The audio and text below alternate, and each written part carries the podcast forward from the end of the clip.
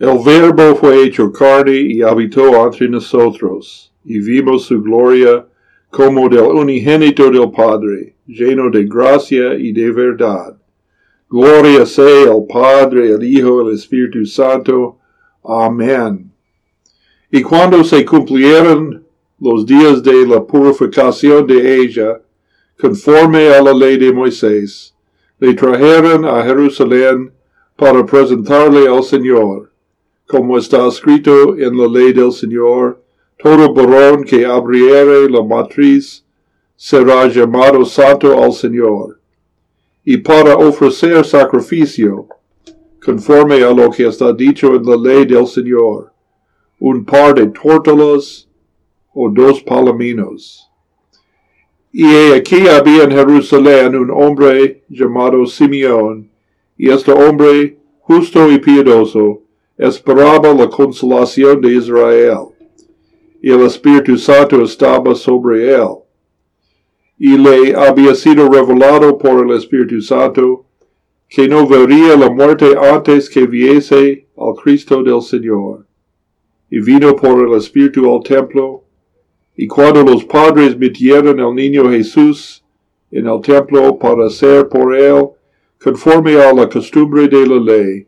Él entonces le tomó en sus brazos y bendijo a Dios, diciendo, Señor, ahora despidas a tu siervo en paz, conforme a tu palabra, porque han visto mis ojos tu salvación, la cual has preparado en presencia de todos los pueblos, luz para revelación a los gentiles y la gloria de tu pueblo Israel y José y su madre estaban maravillados de las cosas que se decían de él.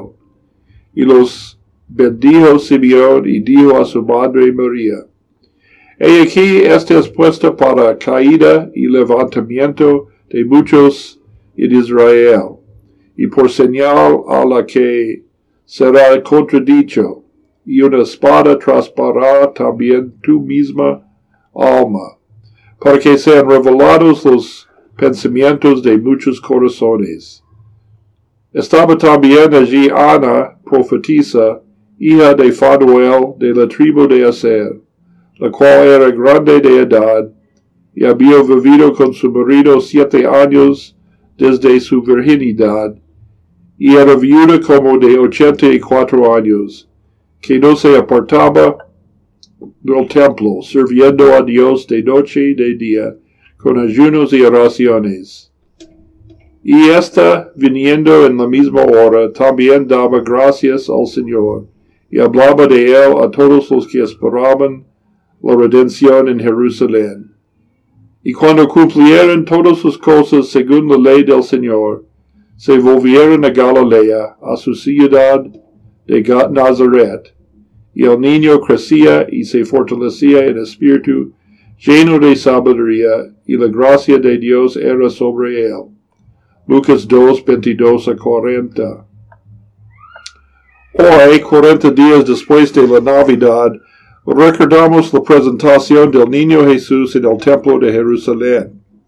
Según la ley de Moisés en Levítico 12, una mujer tenía que esperar 40 días después de dar a luz para entrar al templo de Jerusalén.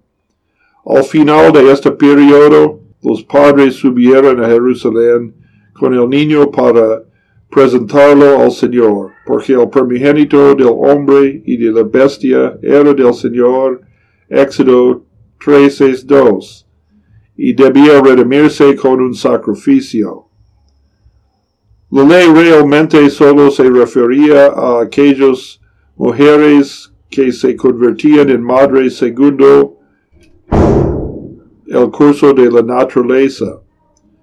La Virgen y su niño bien podrían haber reclamado de la exención, pero Cristo se humilló tan completamente por nosotros pecadores, tan completamente quiso hacerse carne de nuestra carne, que se metió incluso a este humillante rito de purificación en el templo. Esta ocasión no fue una costumbre cualquiera instituida por los hombres, Por lo tanto, debe haber muchos padres trayendo a sus bebés al templo todos los días. Probablemente en, en esta ocasión había muchos otros allí.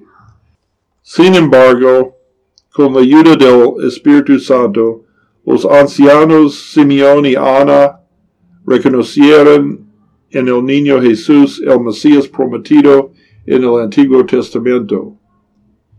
En este pasaje encontramos el cántico de Simeón, se llama Nunc Dimites, por las primeras palabras con que comienza en la Biblia latina. En nuestras iglesias luteranas se acostumbra entonarlo en la liturgia después de la Santa Cena.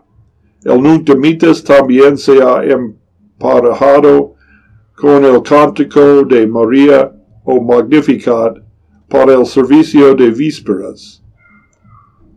Hay dos cosas a tener en cuenta. Primera, ahora despides a tu siervo en paz, conforme a tu palabra, porque han visto mis ojos tu salvación. Significa que Simeón estaba preparada para morir. Nosotros también, después de recibir la palabra del perdón en el servicio divino, estamos preparados para morir. Los que permanecen en la fe no debemos temer la muerte física porque tenemos la promesa de la vida eterna. Segunda luz para revelación a los gentiles y la gloria de tu pueblo Israel, significa que Jesús no es solo el Mesías de Israel, también es el Salvador de todas las naciones.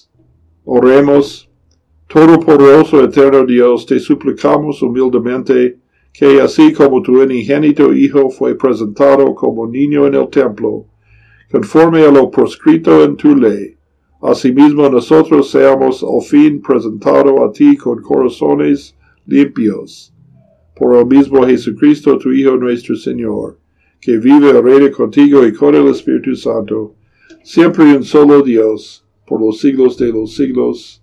Amén.